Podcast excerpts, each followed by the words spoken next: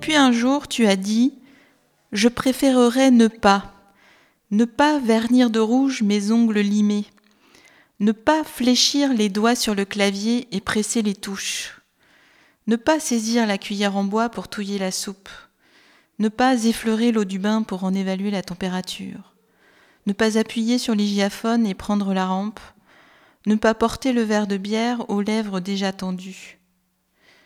Tu as dit, je préférerais serrer le poing et me recroqueviller le plus possible en des plis nombreux et subtils, dans une position quasi fétale, petit noyau de chair et de sang. Tu as replié l'ensemble de tes os, tes phalanges se sont pressées contre la paume, chaque espace de peau a cherché l'autre espace de peau. Tu as serré densément le poing pour ne faire plus qu'un gros point. Tu t'es dit, être un point levé, ça a de la gueule.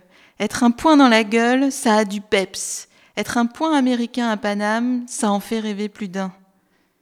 Tu as dépensé une énergie folle pour être ce point dressé dans l'air du soir. Tu t'es dit, à présent, je ne peux plus rien faire, je peux juste être un point. Tu es resté longtemps palpitant, à compter les pulsations cardiaques. Tu as refusé d'admettre ensuite la douleur qui commençait à sourdre. Tu t'es dit, soit un point, c'est tout.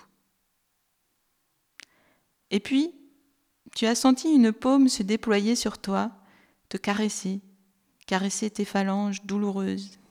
Tu as senti des doigts qui cherchaient à se glisser entre tes doigts, comme un appel, comme une trêve, comme un renoncement aussi.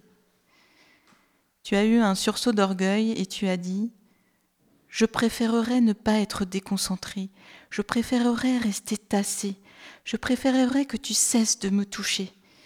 Tu as dit Je préférerais ne pas devenir.